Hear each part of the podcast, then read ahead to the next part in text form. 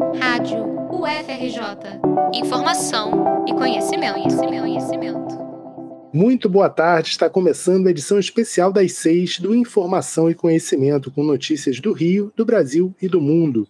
Hoje, 27 de janeiro de 2022, recebemos os alunos da disciplina Laboratório de Áudio, do curso de jornalismo da Escola de Comunicação da UFRJ. Devido à pandemia e à recomendação das autoridades sanitárias, esse radiojornal está sendo produzido de nossas casas. Esperamos que a conexão de internet colabore e que tenhamos estabilidade para deixar você por dentro dos acontecimentos. E olha, foi um dia de muito calor para os cariocas, com a temperatura chegando aos 40 graus e fortes rajadas de vento pela manhã. As praias mais uma vez ficaram lotadas, apesar do apelo da prefeitura para que os banhistas mantenham o distanciamento social. Nesta quarta-feira, o Brasil bateu um novo recorde de casos de Covid. Foram confirmados mais de 224 mil, o maior número desde o início da pandemia. Com isso, o total de pessoas infectadas no país superou a marca de 24 milhões e meio. A gente precisa destacar que este é o total de casos conhecidos já que o Brasil não faz testagem em massa e pesquisadores acreditam que há uma grande subnotificação.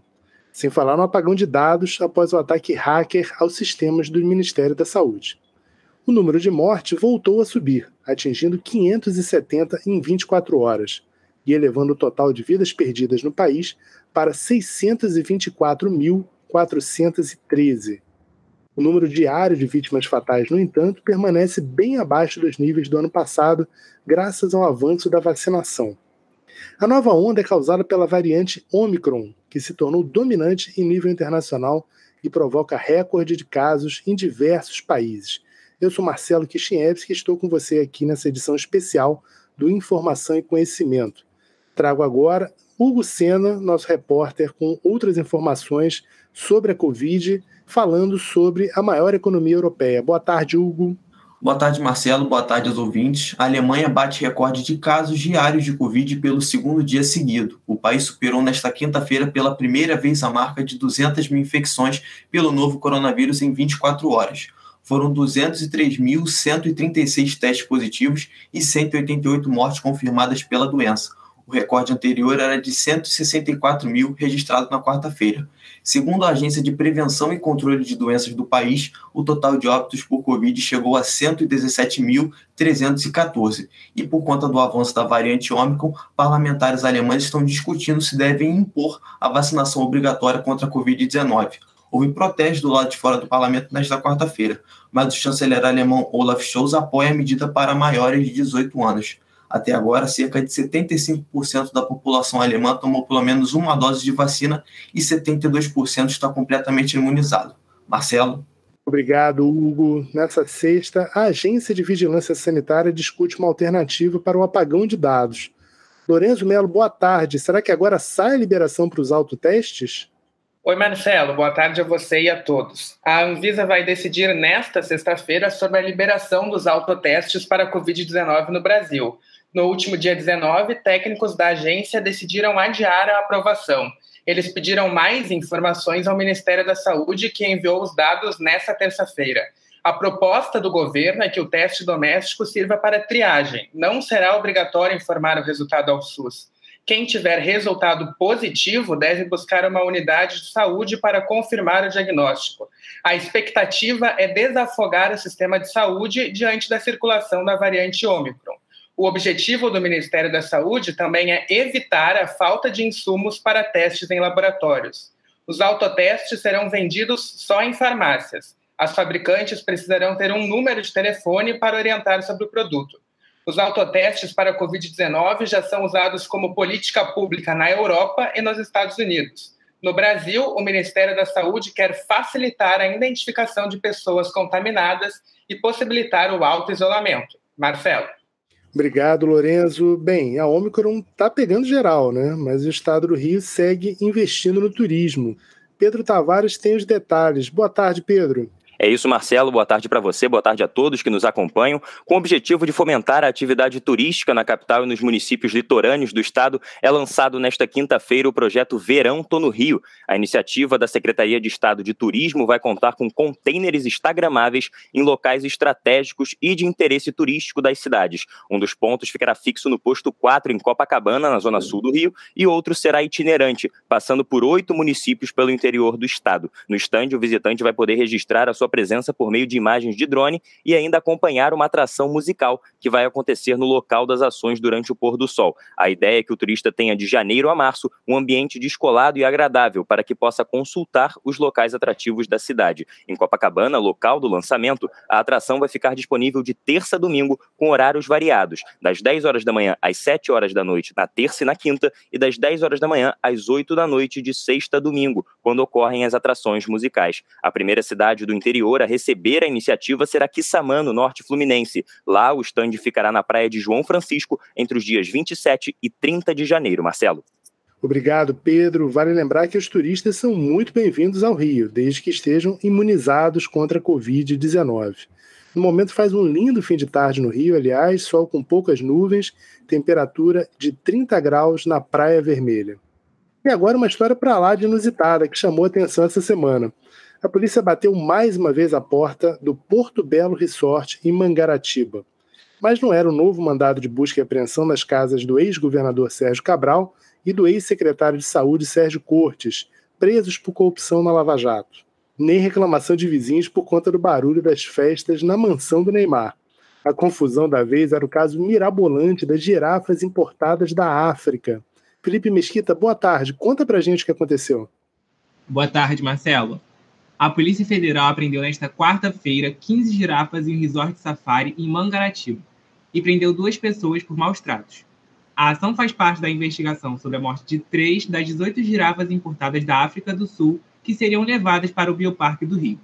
As girafas estavam mais 75 dias em um galpão, onde ficavam presas em espaços de 40 metros quadrados. Dois homens responsáveis pelo cuidado dos animais foram presos em flagrante e conduzidos até a Superintendência da Polícia Federal no Rio, porém foram liberados após ser feito um termo de ocorrência por maus tratos. Já os animais apreendidos no litoral sul do Rio foram entregues ao IBAMA, o Bioparque alega que não houve maus tratos aos animais e que as denúncias não procedem. Em nota, o Zoológico do Rio disse que está à disposição dos órgãos competentes para prestar todos os esclarecimentos necessários. O Bioparque afirma também que a importação teve aprovação dos governos brasileiro e sul-africano. Marcelo. Obrigado, Felipe. Falando no Neymar, tem jogo da seleção brasileira contra o Equador começando agora. Mas o craque do Paris Saint-Germain está de fora, se recuperando de uma contusão. O jogo não vale nada para o Brasil, que já está classificado antecipadamente para a Copa do Mundo do Catar no fim do ano, mas representa uma oportunidade para Vinícius Júnior, ex-Flamengo, se firmar no time, além de uma segunda chance também para Felipe Coutinho, que anda em baixa na Europa. E neste fim de semana tem outra seleção brasileira em campo. Maria Eduarda Prado conta pra gente. Boa tarde. Boa tarde, Marcelo. Boa tarde aos ouvintes. A seleção brasileira de futsal já está no Paraguai focada na Copa América 2022.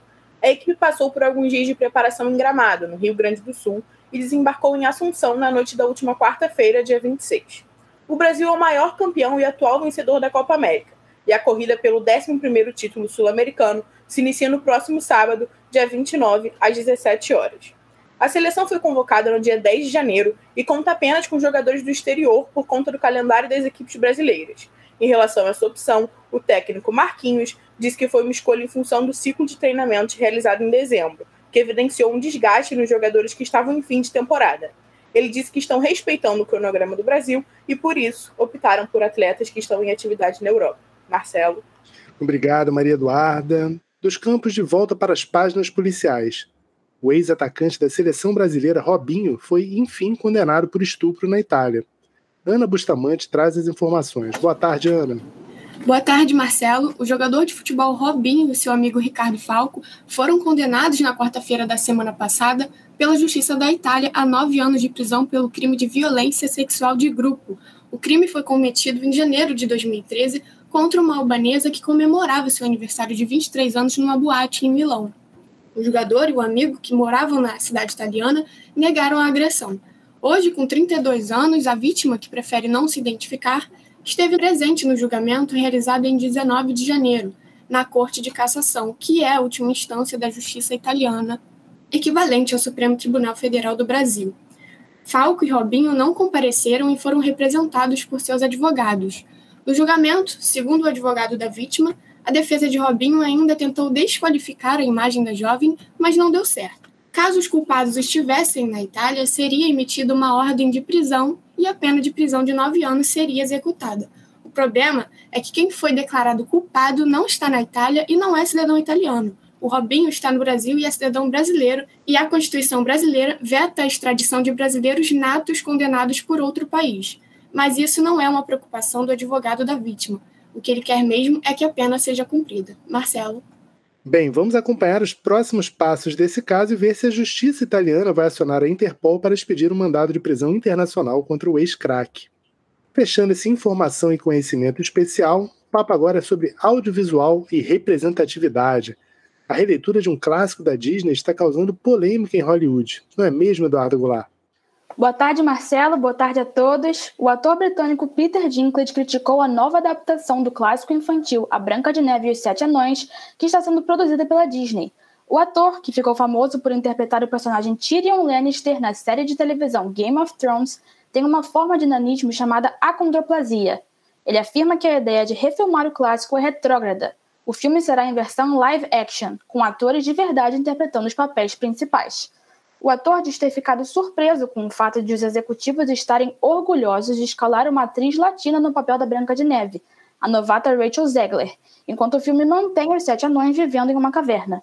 A Disney respondeu às críticas de Dinklage e disse que pretende evitar reforçar os estereótipos do filme original, e adotar uma abordagem diferente com esses sete personagens, fazendo questão de consultar membros da comunidade de nanismo durante a produção do longa. Marcelo? Obrigado, Eduarda. São novos tempos né, na indústria do cinema e cada vez mais a representação de pessoas com deficiência e minorias vai ser objeto de atenção do público e da indústria. Né? Eu lembro da refilmagem daquele clássico do cinema, Fantástica Fábrica de Chocolate, em que o diretor Tim Burton foi muito criticado por usar um único ator para viver os Umpalumpas, né? aqueles personagens operários super simpáticos que na versão original eram encarnados por dezenas de atores anões. Né? É, o ator Deep Roy, que nem era anão, aliás, né? foi encolhido e multiplicado por computação gráfica. Imagina como reagiram as associações representantes de anões e de atores. Né? Bem, a gente fica por aqui. Eu, Marcelo Kishinevski, me despeço. Obrigado pela audiência e obrigado à turma de Laboratório de Áudio do curso de jornalismo da Escola de Comunicação da UFRJ. A Rádio UFRJ é uma rádio educativa voltada para o público em geral, mas tem também esse caráter de laboratório, de espaço de experimentação. Voltamos com novas edições especiais ao longo de fevereiro, sempre às quintas, às seis da tarde, combinado? Um abraço para você que nos acompanha e lembre-se, a pandemia não acabou. Então, nada de aglomeração, máscara no rosto e vacina no braço. Até mais!